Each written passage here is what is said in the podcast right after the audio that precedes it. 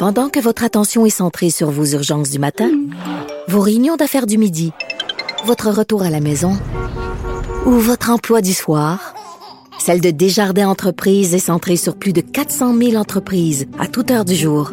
Grâce à notre connaissance des secteurs d'activité et à notre accompagnement spécialisé, nous aidons les entrepreneurs à relever chaque défi pour qu'ils puissent rester centrés sur ce qui compte, le développement de leur entreprise. Rejoignez Benoît Dutrisac en temps réel par courriel. Dutrisac à commercialcube.radio.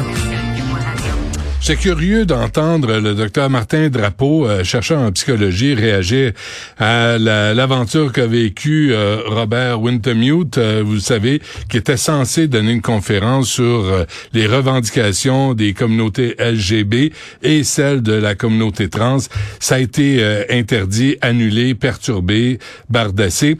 Docteur Drapeau est avec nous. Bonjour. Bonjour, Monsieur Dutrisac. Merci de me recevoir à nouveau. Ben, euh, merci. Ça me fait plaisir euh, qu'on se reparle. Vous, êtes-vous encore associé à l'Université McGill? Oui, je le suis. Bon, euh, comment comment comment vous avez réagi? Parce que je suis certain que vous avez suivi cette cette histoire-là du de Robert Wintermute. Oui, mais écoutez, ce mélange de d'une part, j'étais pas surpris parce que ça fait, comme j'ai déjà mentionné, un bout de temps que plusieurs profs qui dénoncent à McGill, aussi dans d'autres universités, ce qui se passe dans dans, dans, dans nos universités.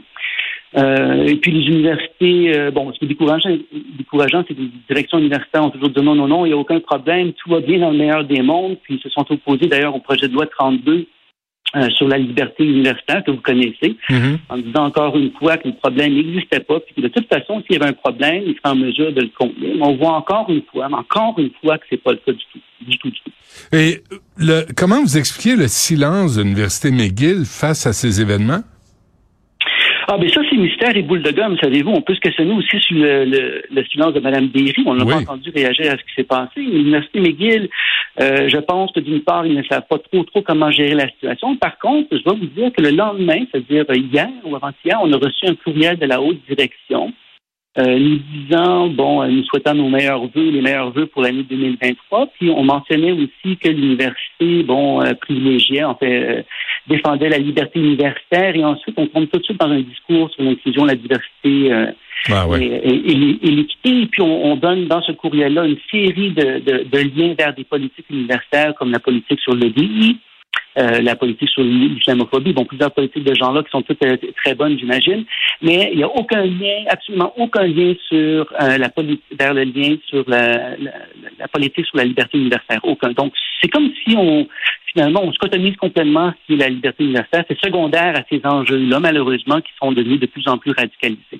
Ce que M. Wintermute a vécu, vous, vous l'avez vécu par, par indirectement, si je me trompe pas, M. Drapeau, en décembre 2019, là, parce qu'il y avait aussi une conférence d'un sexologue à McGill euh, qu'on jugeait transphobe, et c'est les mêmes reproches qu'on a fait à M. Wintermute sans l'avoir entendu, évidemment. Ouais, bon, en fait, c'est toujours un peu les mêmes enjeux qui se présentent. Euh, imaginez, dans, ce cas-ci, ça s'est passé avec un doyer. Donc, la, personne qui recevait cet invité du Royaume-Uni, c'est un doyer. Donc, on pourrait évidemment lui, reprocher toutes sortes de choses à ce doyen-là, de ne pas avoir tenu fort, de ne pas avoir pris les mesures peut-être nécessaires pour que la conférence elle puisse avoir lieu, puis bon, ainsi de suite. Je ne sais pas si c'est le cas, mais on pourrait aussi euh, peut-être lui reprocher son meilleur pas qui a suivi. Je me questionne quand même, parce que c'est, je, je pense, un homme intelligent. Je crois qu'il a bien compris qu'il ne serait pas défendu par l'université s'il ne faisait pas cette espèce d'allégeance renouvelée à la doctrine EDI euh, e radicale qu'on connaît. Or, les doyens, donc imaginez un prof ordinaire, imaginez un prof, moi je suis titulaire, imaginez un prof qui n'a pas encore la permanence. Qu'est-ce qu'il comprend tout ça? Ben, il comprend, taisez-vous. Dites absolument rien qui puisse passer. Évitez les questions qui sont difficiles, même si on aurait tous intérêt à parfaire nos connaissances, donc on peut pas en parler. Et le silence d'université, ben, ça vient renforcer cette idée qu'il faut se taire ultimement. Vous savez, on fait, on a, on a déjà fait un sondage sur les campus universitaires qui date de quelques mois euh, déjà, puis une personne sur cinq disait qu'ils euh, n'avaient aucune confiance en leur euh, université pour les défendre s'ils abordaient un sujet épineux et que ça, et que ça froissait quelqu'un. Donc, on, on, voit bien que c'est le cas encore une fois. Puis, on repassait le sondage encore aujourd'hui, j'ai bien l'impression, en fait, je suis persuadé que ce serait bien plus qu'une personne sur cinq qui, qui, euh, qui aurait hmm. plus confiance en son institution. Monsieur Drapeau, on va on va écouter parce que je l'ai reçu, Monsieur Wintermute, euh, il y a trois jours à l'émission. On écoute juste un extrait pour qu'on comprenne c'est quoi c'est quoi la nature du bonhomme qu'on a censuré. Pourquoi? Je lutte pour les droits des personnes euh, lesbiennes, gays, bisexuelles depuis 37 ans. Le mouvement pour les droits des personnes transgenres ne tolère aucune dissidence. Ils disent qu'on fait la promotion de haine contre les personnes transgenres.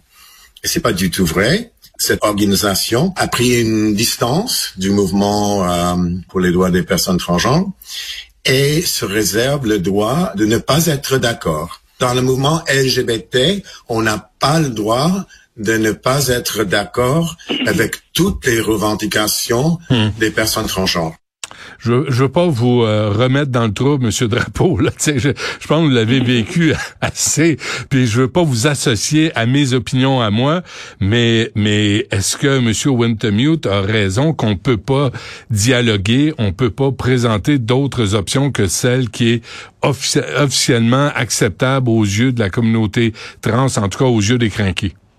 Ah, ça, ça, je peux euh, euh, difficilement vous répondre parce que j'ai pas, j'ai pas d'expertise en matière de transidentité. De toute façon, le problème ou l'enjeu, il est pas, il est pas là du tout. L'enjeu, c'est un de, de censure, un enjeu de démocratie, puis un, un enjeu de vivre ensemble. Donc, ce, que, ce, ce qui nous alerte essentiellement, c'est un peu ce que j'ai vécu, c'est qu'on a affaire à des gens qui estiment pouvoir décider ce qui peut être dit puis ce qui peut pas être dit, puis on nage en, en pour faire simple, on nage en plein narcissisme.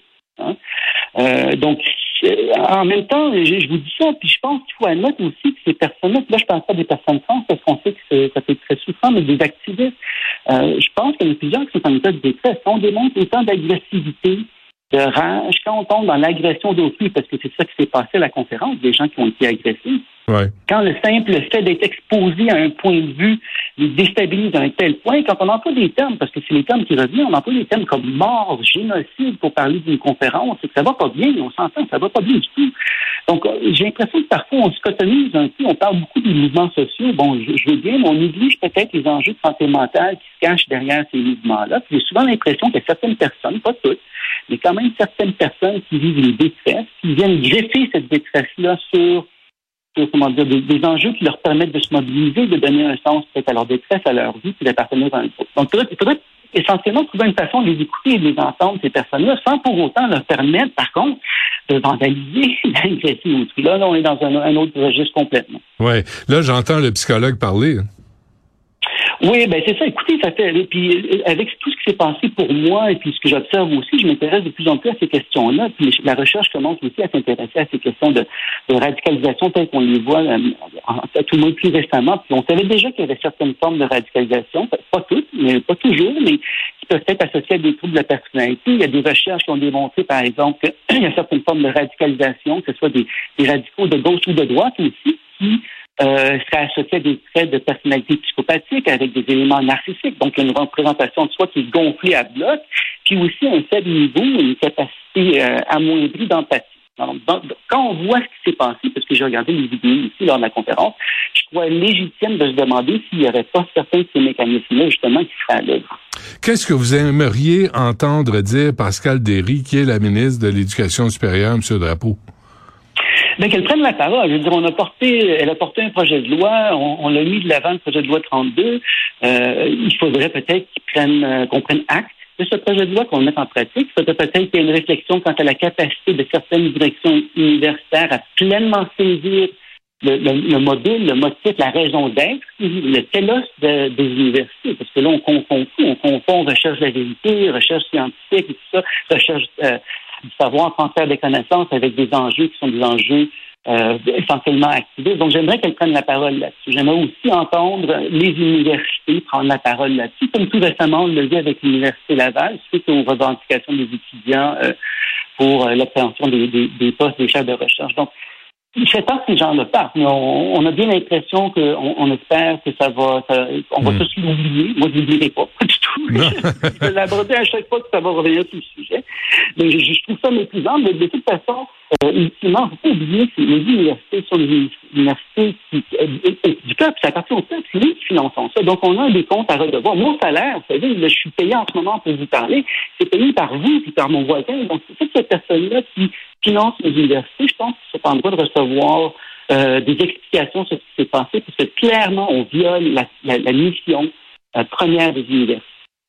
Donc, profitez de, euh, comment je dirais, profitez de cette occasion-là, de cette intervention, ce chahutage, cette perturbation là qui a empêché euh, Robert Wintermute de se prononcer euh, lors d'une conférence à l'Université de McGill.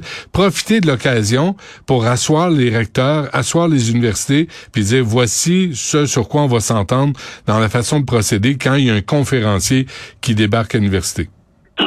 Oui, d'une part, mais aussi, vous savez, toutes ces politiques-là, cet, activisme-là, ça nous vient du haut des directions universitaires. Il n'y a jamais eu de consultation, jamais eu de, débat, jamais eu de négociation autour de ces, façons de faire. Aucune euh, discussion quant à la façon de les mettre en pratique non plus, comment les vis-à-vis de la liberté universitaire, et puis qu'est-ce qu'on peut faire ou ne pas faire dans un contexte par exemple, dans une conférence? Moi, à mon sens, toutes les questions devraient être débattues, sincèrement.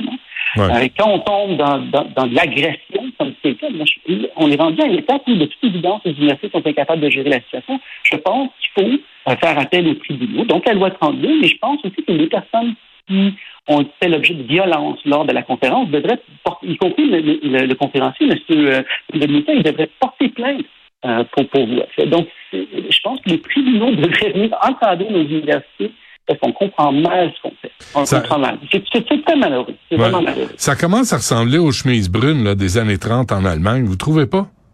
Ben, écoutez, on entend ça, les chemises brunes, on entend les petits talibans, on parle des petits curés, il y a un fond de vérité là-dedans. Encore une fois, mais le, psychologue en moi, je, je vois bien qu'il y a une détresse. Là. Je, je, le vois bien. Je, je vois bien qu'il faut aussi euh, écouter ces personnes-là, mais il faut quand même le faire dans un cadre. Et, en tant que société, on peut le mettre un cadre social, sociétal, pour permettre l'échange et, la, discussion. À partir du moment où on s'attaque à ce cadre-là, il n'y a plus rien qui fonctionne. Ouais. Absolument. OK, on le laisse là-dessus. On va sûrement se reparler parce que c'est pas terminé. Docteur Martin Drapeau, euh, psychologue, merci. Euh, bonne chance. C'est moi qui vous remercie. Merci bien. Bonne journée.